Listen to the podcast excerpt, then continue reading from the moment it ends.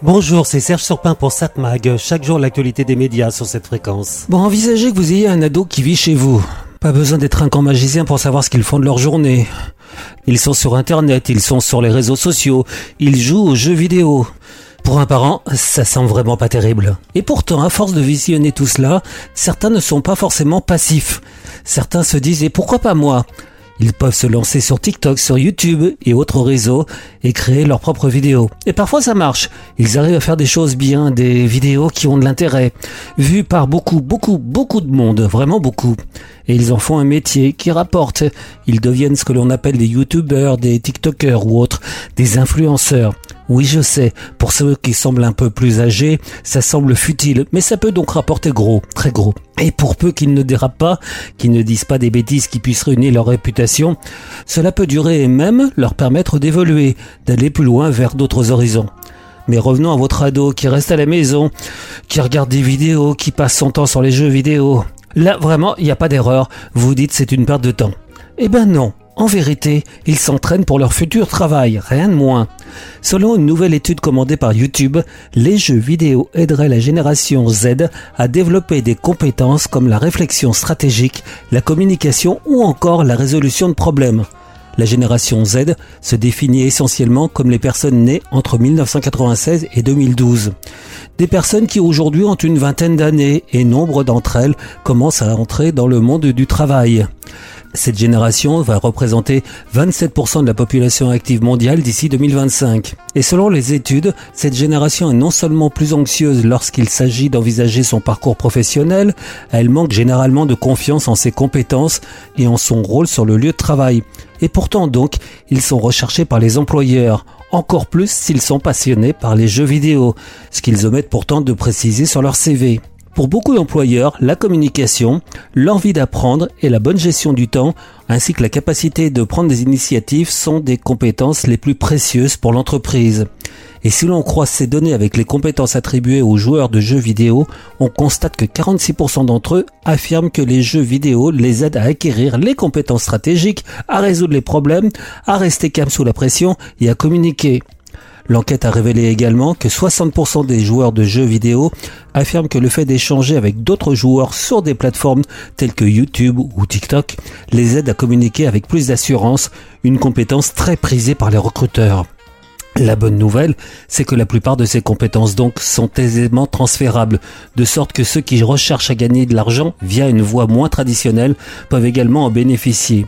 Donc parents, soyez optimistes et poussez vos ados à jouer en ligne, c'est bon pour leur avenir. Qui l'eût cru? Cette étude a été réalisée pour YouTube par Census Wide auprès de 1909 recruteurs et 5525 euh, Gen Z. 7 Mag, l'actu des médias. Bon, à voir la télévision ce soir, tiens, il y a du choix. Sur TF1, à 21h10, Colanta, sur France 2, fallait pas le dire, une pièce de théâtre. C'est un vaudeville avec Pierre Arditi, Evelyn Wix et Pascal Arnaud. Alors qu'il est des domaines où la parole se libère, il y a des choses que l'on ne semble plus pouvoir dire. Des petits mots du quotidien aux questions essentielles en passant par les secrets de famille. Un homme et une femme disent et se contredisent. À la télé Ils parlent que de ça À la télé Pierre Arditi et Evelyne Bouix gonflés à bloc dans une pièce inédite. T'as un problème avec mon ventre Mais je ne veux pas que tu accouches de ton petit-fils J'ai pas le droit de faire de lifting Ah, bon, ah bon Pourquoi? À cause de mes pommettes en silicone Ça sera suivi à 22h35 par une autre pièce de théâtre. Canard à l'orange, oui, ça c'est connu. Hein. France 3, La Doc et le Veto. C'est la troisième saison de cette série humoristique avec entre autres Michel Simès. Le lac du Crucignac fait ce que l'on appelle un dégazage. Les gaz toxiques au fond du lac sortent à l'air libre et empoisonnent les hommes et les bêtes. Inédit, mardi sur France 3, Dounia Cossens et Michel Simès reviennent. Et ça tombe bien, Moi, c'est flippant tout ça là. ils vont avoir du pain sur la planche. Il y a une odeur de pourri, mais abominable. Un mal mystérieux, C'est un nuage radioactif. Ah bah ouais. Ça n'a pas de sens. une légende ancienne. Ambiance fin du monde. Pour éviter la psychose, Vous êtes bien bizarre. vous. Il va falloir y aller avec des pincettes. Bonne chance, docteur, je le sais.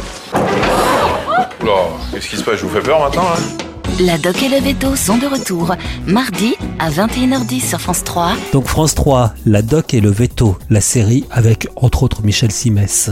France 5, un documentaire, la viande végétale qui défend son beefsteak. Ah, Arte, Planète Finance. La course aux matières premières, c'est évidemment un documentaire économique. C8, tiens oui, pour une fois je vais parler de C8, propose une comédie de Lisa Azuelos avec entre autres Sandrine Kiberlin et Patrick Chenet. Dès la rentrée prochaine, Jade, 18 ans, quittera le nid familial pour étudier au Canada. Pour Héloïse, sa maman poule, voir partir sa petite dernière, son bébé, bah c'est un crève-cœur évidemment. Mais j'aurais tendance à vous conseiller de regarder le canal 14 de la TNT, Culture Box, qui propose ce soir à 21h10 un documentaire Jean-Michel Basquiat, artiste absolu. Un portrait de l'artiste peintre new-yorkais, donc Jean-Michel Basquiat, à travers le prisme de son rapport à ses origines caribéennes et au continent africain. On rappelle qu'évidemment, il y a une exposition à voir absolument en ce moment, Basquiat versus Warhol. C'est à la très belle fondation Vuitton dans le bois de Boulogne. Jean-Michel, c'est comme un médium, au sens euh, euh, extra-lucide. hein. Il y, a- il y a une anticipation du chaos du monde. On ne peut pas dire d'un tableau de, de- de Basquiat, c'est joli, c'est mignon, c'est beau. Non, c'est bouleversant, c'est troublant et c'est révélateur. Donc à voir ce soir sur le canal 14 de la TNT Culture Box, le documentaire Jean-Michel Basquiat, artiste absolu. 7 Mag, l'actu des médias.